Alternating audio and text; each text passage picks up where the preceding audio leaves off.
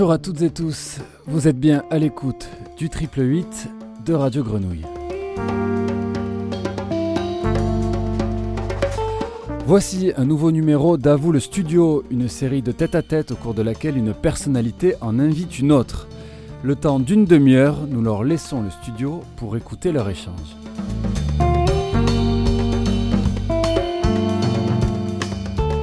Aujourd'hui, Dorine Julien, directrice de production pour le groupe artistique Les Pas Perdus, invite Nicolas Mémin, poète urbaniste.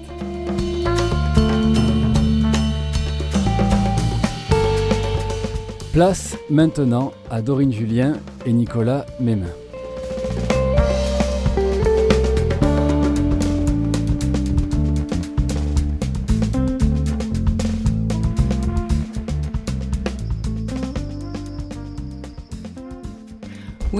Bonjour, bonjour à tous et puis bonjour à Nicolas. Salut Dorine. Ouais, donc ça fait plaisir aussi de, ben voilà, de faire une première émission de radio. On a fait déjà pas mal de choses ensemble en collaboration, mais pas encore euh, parler derrière un micro et essayer de, de dialoguer.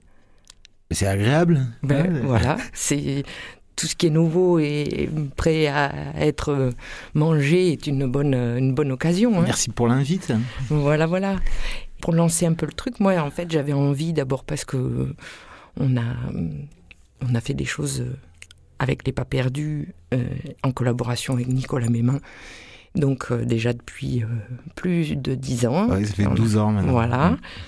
On a fait un peu le compte à rebours donc euh, depuis et puis qu'il y avait quelque chose qui m'amusait un peu aussi, c'était de croiser voilà, de, croiser nos, expériences, de voir un peu si finalement j'avais l'impression que toi tu as une place donc poète, urbaniste, artiste et moi je suis plus dans l'accompagnement organisationnel et euh, de production euh, bon, d'un groupe qui devient à géométrie variable selon les projets. Et donc, euh, c'est comme ça que tu es invité parfois à travailler avec nous.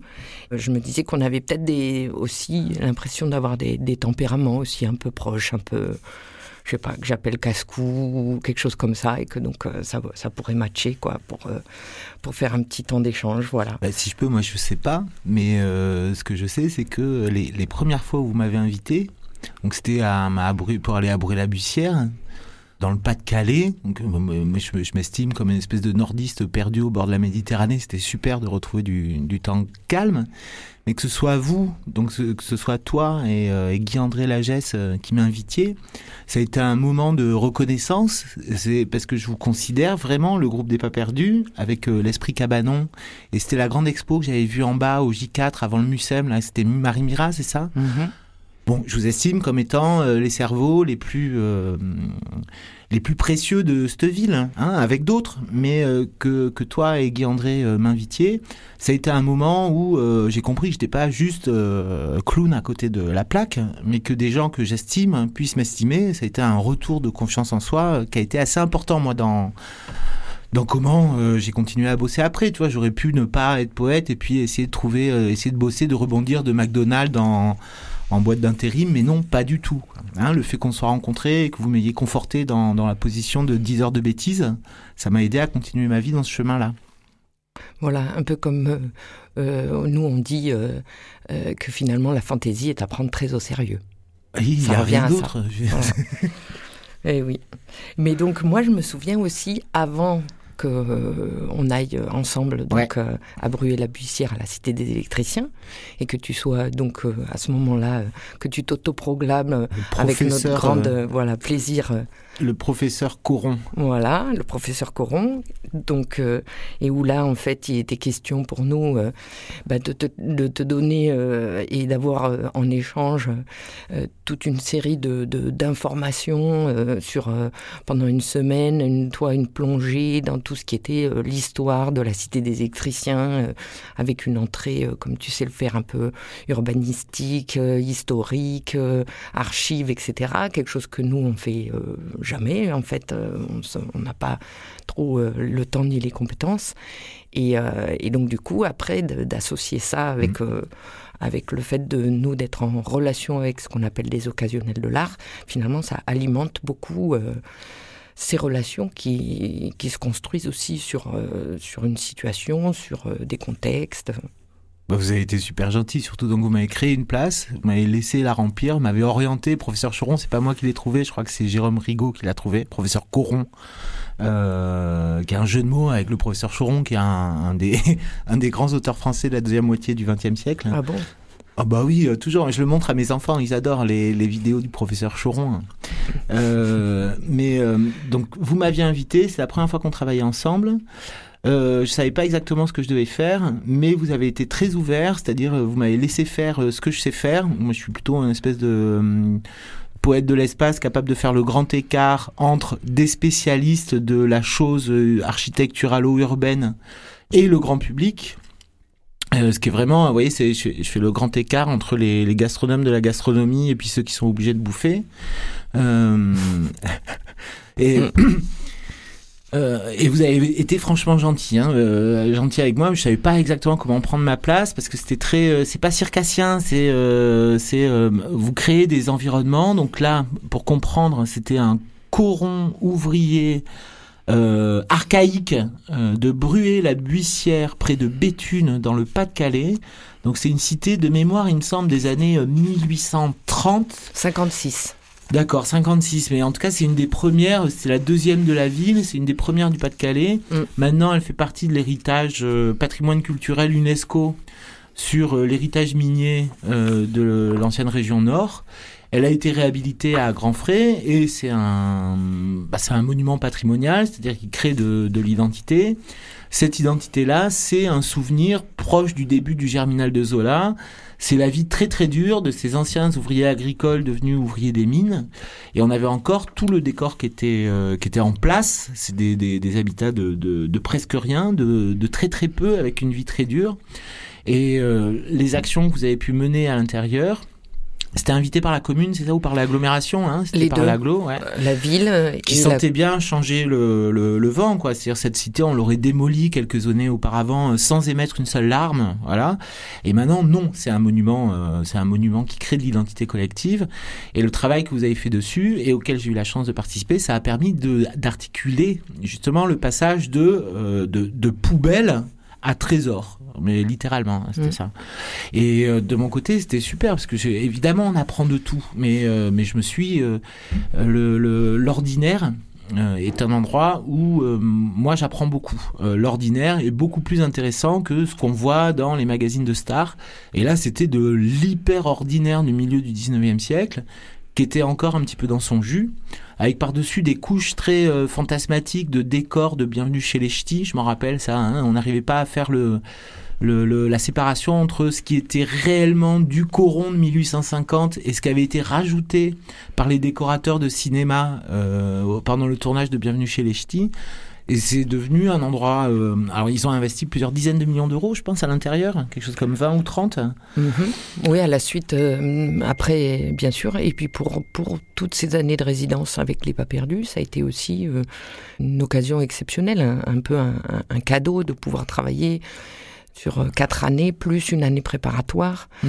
Donc, euh, au moment où tu es venu, toi, c'était euh, finalement un, un, élément déclencheur. On faisait euh, la zone d'anniversaire concertée. Donc, Et c'était ça marche. Voilà, c'était un, un, un, objet euh, qui existait déjà euh, dans la configuration un peu d'un chantier euh, participatif, hein, à chantier artistique, mais participatif aussi, et qui, et qui permettait à tous ces habitants euh, euh, anciennement attachés, re, reliés vraiment de manière très intime ou affective à cette ancienne euh, cité donc de l'habitat minier, de venir et de faire connaissance avec nous et avec avec une invitation par la suite, donc sur deux ou trois années, pour arriver jusqu'à la promenade du Jardin des Souhaits euh, bricolé. Donc on est devant des, des, des, des services culturels d'institutions publiques qui passent une commande et c'est pas évident que ces gens-là soient euh, sensibles à la fantaisie. Et en fait, ils l'ont été. Il y avait, euh, vous avez su cultiver chez eux le désir de bouger les lignes. Donc ça a servi pour alors les vieux habitants qui étaient attachés, puis qui, à tout d'un coup on leur demandait quelque chose d'assez inhabituel, et il y en a plein qui ont accepté de jouer le jeu, et c'est un grand épanouissement mm. collectif, de bricolage, mm. d'un lieu de plaisir, c'est une espèce de plage sans la mer. Hmm. Ça a marché avec les gamins, je m'en rappelle, qui étaient plutôt, il y en avait pas mal qui étaient plutôt désœuvrés, qui avaient du temps libre mm. et qu'on a un petit peu canalisé là-dessus. Mais ça a marché aussi avec les institutionnels, hein. c'est-à-dire les, les, euh, les, techniciens et les élus mm. ont aussi été ravis, dans mon souvenir, qu'on leur propose de la rigolade euh, plutôt que des dossiers plan-plan. Mm. Par exemple, ici à Marseille, on en aurait bien besoin, je pense, à un moment. La métropole, quand est-ce qu'elle rigole, notre métropole Oui, oui, oui. Et d'ailleurs, euh, on a tellement pris de plaisir euh, et on a pu euh, chacun finalement sur sa logique, mais qui trouvait une complémentarité, quelque chose qui, qui, était nécessaire pour les uns et les autres en fait, de manière assez, je sais pas, simple. Ben en fait, on est on est invité à nouveau, donc on a travaillé l'année dernière. sur cette fois-ci la Chartreuse des Dames à Gonnet. Oui, génial. Voilà. Génial. Bon, là, le Covid est arrivé au milieu, donc on, a été interrompu, mais on, normalement, on repart pour euh, le printemps et l'été prochain. Je, viendrai, moi, peut-être bah, J'espère. Et puis avant ça, euh, on a une exposition au Centre d'art euh, à Béthune, à la banque. classe. Et on investit l'appartement du directeur. Voilà. Donc, et ça, ça va commencer le je crois que c'est le 11 février, et jusqu'au mois de juillet. Donc du coup, ça court aussi euh, les périodes où on va retourner là-bas pour euh, gonner, et donc on va essayer de, bah, de faire venir le maximum de Marseillais. moi, je, j'ai mis ici, euh, j'exprime ici ma motivation. Je, je comprends et j'entends. Mais je suis très demandé, donc faut faire attention. en plus, alors là, maintenant ça va être difficile. On va enfin, s'y prendre bien à l'avance. Peut-être, euh, moi, je voulais, je voulais qu'on revienne au moment où on s'est rencontrés parce que je me souviens très bien du jour où je t'ai vu la première fois. Moi, je me rappelle pas. À la, euh, au comptoir de la Victorine et où on avait fait le salon international du tuning d'appartement. très bien. Voilà. Et où toi, tu es venu voir ça. Peut-être que j'ai un peu différé ou mélangé deux trucs. Hein. Et raconte. Et ben non, non, et c'est tout. Et où tu t'es présenté Hein. Et euh, à ce moment-là, euh, est-ce que tu avais déjà pris un nom comme euh, montreur d'ours en béton? Oui, il y avait déjà montreur d'ours en béton. c'est arrivé vers 2005, je crois. Bon, ben voilà, ben, ça coïncide à peu près à ce moment-là. Et donc, et du coup, à la fois ben, le plaisir quand même d'avoir un retour de quelqu'un qui venait de loin, qui avait jamais entendu parler de notre pratique, de notre façon de faire, etc., qui arrivait sur cette euh, expérience. Et puis du coup l'exposition qu'on en avait fait, donc ce salon international assez assez drôle, qui a été à la fois dans une des grandes salles du comptoir de la Victorine, puis après invité euh, quelques mois après, je sais plus, euh, à la foire de Marseille. Et du coup, dans la foulée, nous, ah ben, grâce à toi, on a découvert comment aller, euh, par exemple, au Rosier. De faire les premiers pas euh, en fait avec toi quoi et ainsi de suite.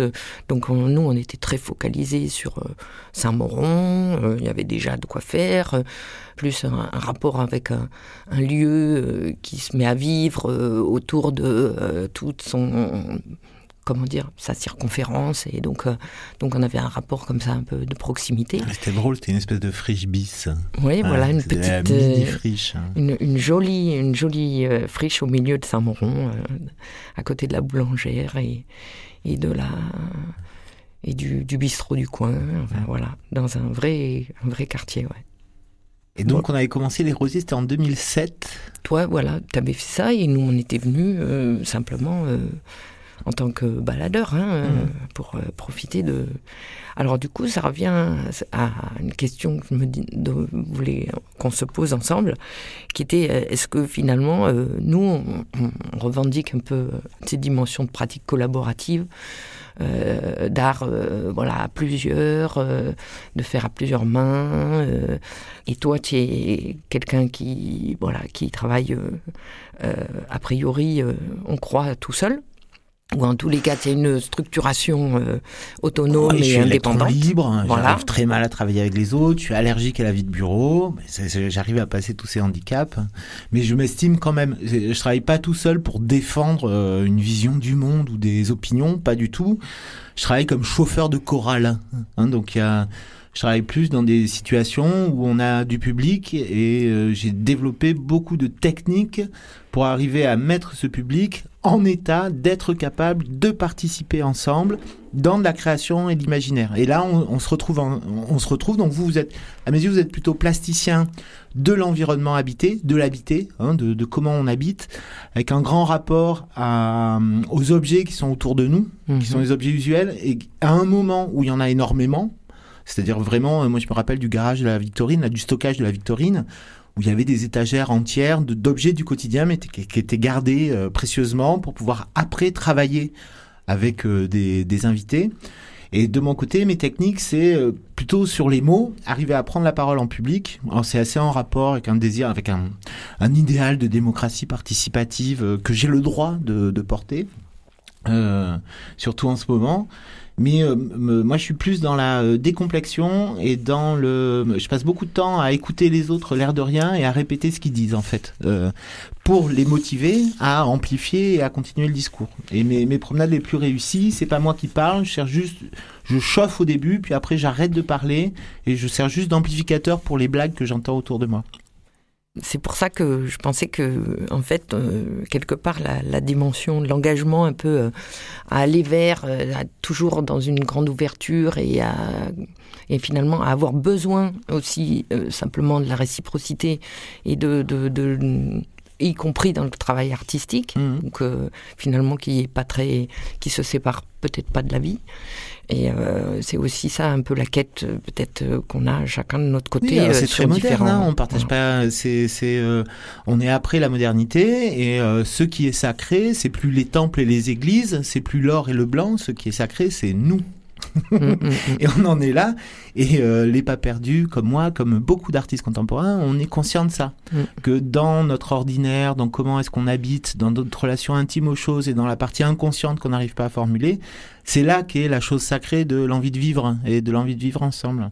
Et on, c'est comment dire, c'est pas un aboutissement, c'est un moment de l'histoire de l'art et très important. on a désacralisé le sujet de l'art et le sujet maintenant c'est nous. Donc du coup, euh, nous, euh, nous, c'était aussi euh, Mirage à France Colombe, Chaise chaude, où là, du coup, on avait fait quand même une belle plongée qui s'est arrêtée quand même assez nette, il faut le dire. Et c'est le, avait un le bailleur. Ouais. Donc, alors, on travaillait avec Logirem ouais. sur ce, cet ensemble dont tu Donc ça, c'est à Marseille, dans le 3e arrondissement, à la Villette. C'est un ensemble immobilier de la fin des années 70, début 80, qui s'appelle la résidence Font Colombe qui est en partie du logement social, euh, avec un, des meilleurs bailleurs euh, qui soit, qui est la Logirem, et ils ont bien de la chance que ce soit Logirem plutôt que quelqu'un d'autre, mais une partie en copropriété privée, avec des problèmes de copro, qui sont des problèmes de gestion, d'arriver à alimenter les charges pour entretenir les bâtiments, et une partie équipement public. Il me semble qu'il y a une école, il y avait un, un parking assez fantasmé en dessous, qui était un endroit en limite d'Euroméditerranée, sur l'avenue euh, Salingro, donc qui voit monter les, les, le, quartier habité avec ses immeubles neufs qui ont une certaine prétention, mais qui lui était relativement abandonné par les pouvoirs publics et qui voyait apparaître de nouveaux problèmes, notamment les problèmes de délinquance, euh, d'occupation désagréable de l'espace, euh, d'activités illégales, de vente de drogue. Euh, et, et c'est pas tant qui est ces activités-là, c'est qu'il n'y ait pas d'autres activités et que ça foute le why, hein, que, que, ça mette, euh, que ça mette tout le monde dans un état euh, excessif. Quoi, hein. On mm. sentait que les gens étaient euh, extrêmement énervés. Et mettre de l'art à cet endroit-là, à ce moment-là, c'est plutôt une bonne idée. Je crois que c'est vous qui avez eu l'idée. Oui, oui, oui, tout à fait. C'est pas fait, le c'est vous qui avez eu l'idée. Alors, il y avait une personne qui nous avait invités plus particulièrement, c'était Kevin Jorda et puis Pascal Sasso, ouais. et qui, eux, souhaitaient collaborer en fait et trouver une, une, un terrain. Donc il fallait trouver un des terrains sur lesquels l'OGRM avait du, du, logement, parce que ça, ça fait partie, je dirais, de la, de la donne de départ. Et donc on est allé avec eux euh, visiter plusieurs, euh, plusieurs résidences de leur patrimoine. De leur patrimoine. Et on a choisi ensemble celle-là, pas très loin du comptoir La Victorine. Mm. Donc il y avait des côtés aussi assez chouette et sympathique de faire circuler euh, à la fois euh, les gens avec qui on travaille ou on travaillait, de les faire venir chez nous, et etc. Et de pouvoir s'installer aussi de manière assez simple et, en même temps hyper efficace avec le, salon incandescent qui a été le premier opus un petit peu pour rencontrer les gens. donc un local que c'est un local nous avait mis à disposition. Les LCR, j'ai oublié, ça veut dire local commun résidentiel. Hein, Peut-être. Et ou alors ça avait été plus ou moins aussi destiné à de, du des commerces, des, je sais pas si... Non, c'est en impasse au fond, impossible de faire tenir un commerce. Euh, pas de parking, pas de business. Non, non, tu as raison. Et donc à ce moment-là, grâce à toi, on a quand même fait aussi la rencontre de, de l'architecte qui était toujours là. Mmh. Euh, qui n'était pas venu euh, depuis, mm, qui n'était pas retourné depuis très très longtemps. Il y en a beaucoup des architectes et puis même quand ils passent devant les trucs qu'ils ont fait, ils ont tendance à regarder leurs chaussures pour pas se faire mal. Mais, euh, mais lui, c'est un, un drôle de bonhomme. Donc, c'est l'architecte de la résidence Foncolombe, s'appelle Mario Fabre. Euh, c'est un architecte qui a beaucoup travaillé dans les années 60-70, notamment il a fait de très très belles résidences de luxe dans le sud de Marseille. Mm. Et euh, au milieu des années 60, il décide de réorienter sa carrière. C'est pour des histoires morales, c'est quelqu'un de très chrétien. Euh, vers euh, la production de logement social. Alors c'est très moral et en même temps il avait la clientèle.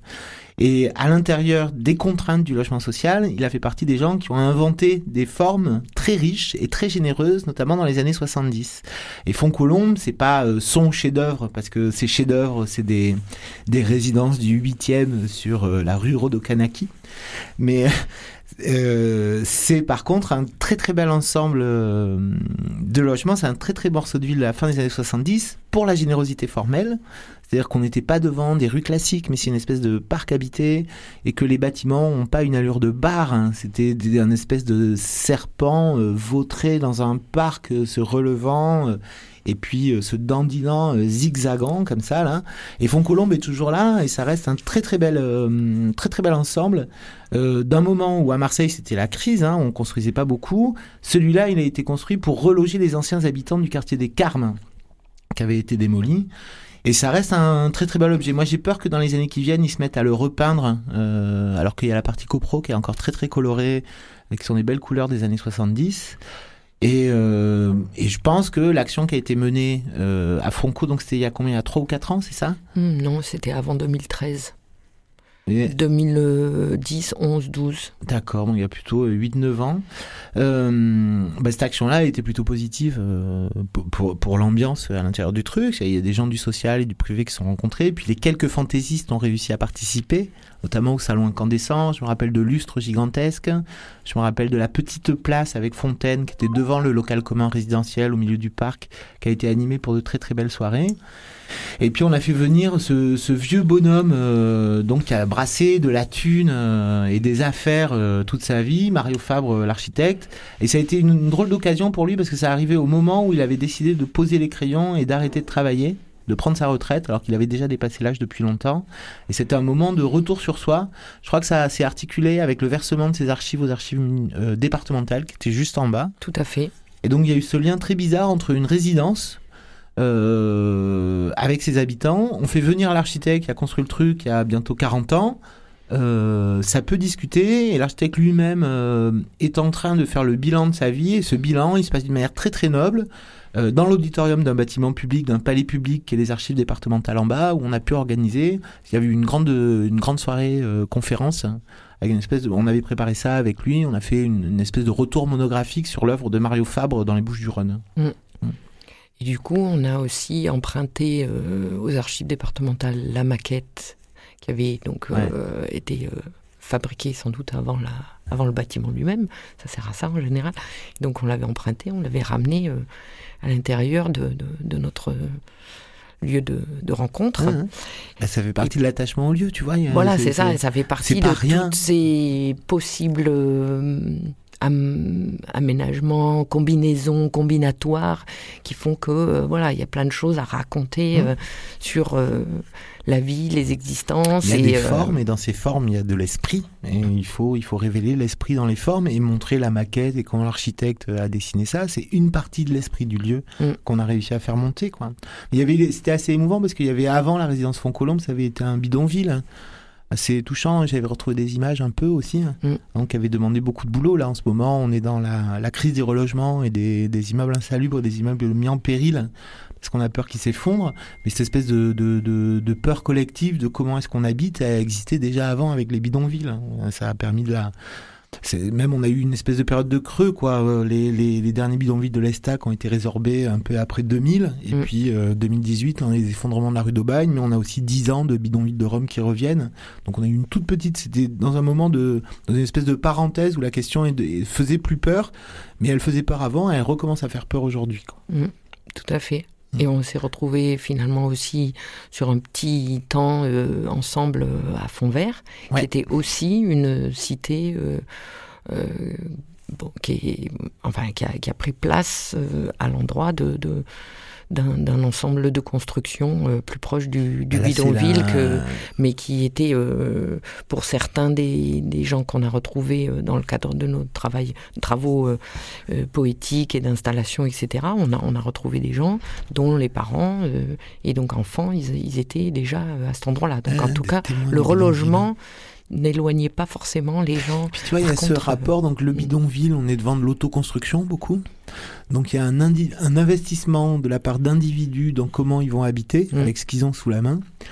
La réponse des pouvoirs publics dans les années 60-70 avec la construction de fonds verts, de toute l'ASUP numéro 1, ça a été de raser les bidonvilles, donc une manière d'appropriation de l'espace et d'habiter. On rase ça pour imposer des modèles préfabriqués et répétitifs avec le même plan de logement.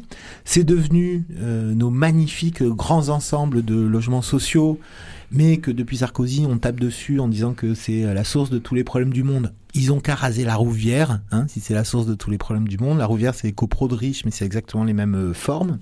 Et l'action que vous avez pu avoir à l'intérieur, c'est une action de réappropriation de l'habité et de b- bricolage, mais que faire d'autre sinon du bricolage, de comment est-ce qu'on s'investit dans les lieux? Et c'était pas que vous, parce que vous avez servi à la fois de révélateur pour souligner ce qui était déjà là.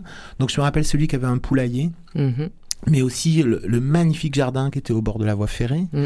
Et vous avez aidé à le légitimer d'une certaine manière, en Mm. disant, bah regardez, euh, il y a- il crée pas de problème, il crée des solutions. Ce gars-là a arrêté de, de taper dessus. Ouais. Et, et donc c'est un, une espèce de mouvement de balancier où on empêche euh, le grand public de s'investir dans comment il habite. On lui en note les moyens et on lui impose les formes.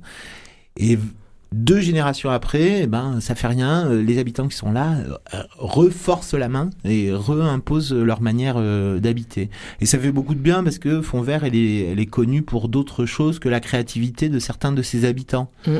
Elle est connue plutôt pour la mauvaise ambiance et les descentes de la BAC. C'est ça. Alors que tout est là en éveil et, euh, et déjà en, en fait en, en- en forme. hein.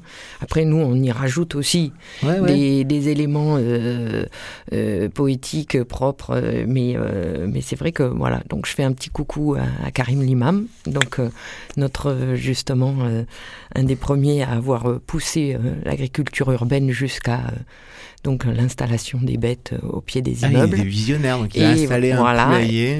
Et donc le palais du poulet qui voilà qui, qui a eu un, un peu son temps mais qui fonctionne encore donc de toute façon euh, et puis euh, je voulais juste faire un, un- un petit un petit échange avec toi sur euh, sur l'avenir, sur euh, voilà l'usine Pillard, euh, le Bon Secours et le fait qu'on a déjà euh, que tu as déjà fait une, une proposition de promenade euh, qui euh, s'appelait euh, Heure exquise ou Traverse exquise, je sais plus d'ailleurs. C'était leur exquise. hein, ouais. Voilà.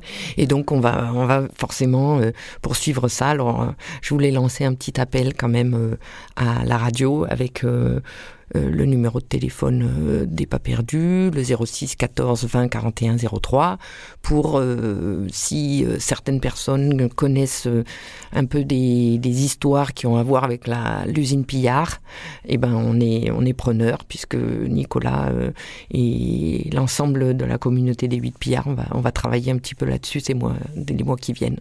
À la fois sur un héritage poétique euh, absolument intense, c'est-à-dire on a l'impression que c'est rien du tout, que c'est quartiers délaissés dont le marché est, et laissé aux marchands de sommeil euh, pour héberger des roms euh, ferrailleurs, que ça vote FN, que machin et tout ça. Or, pas du tout. C'est une espèce de terroir poétique très très important pour Marseille. C'est notamment le lieu d'enfance et le lieu de tournage de René Alliot lorsqu'il a fait leur exquise. Ça se passe là-bas. Donc c'est un des moments où la poésie de Marseille, notamment les liens entre le nord et le sud, dans des formes d'autoconstruction, hein, qui sont des, on laisse les gens faire euh, comment est-ce qu'ils ont envie d'habiter, et ça crée des qualités poétiques qui sont impossibles à planifier. On n'est pas un poste avancé de la gentrification, ni de la tentative de colonisation des populations locales par l'empire parisien. Non, nous sommes des artistes et nous faisons le grand écart. Exactement. Bon, et eh ben super, on est bien sur Radio Grenouille, on vient de faire euh, à vous le micro et on salue notre euh, ingénieur son, Gilles. Gilles Ali, merci beaucoup.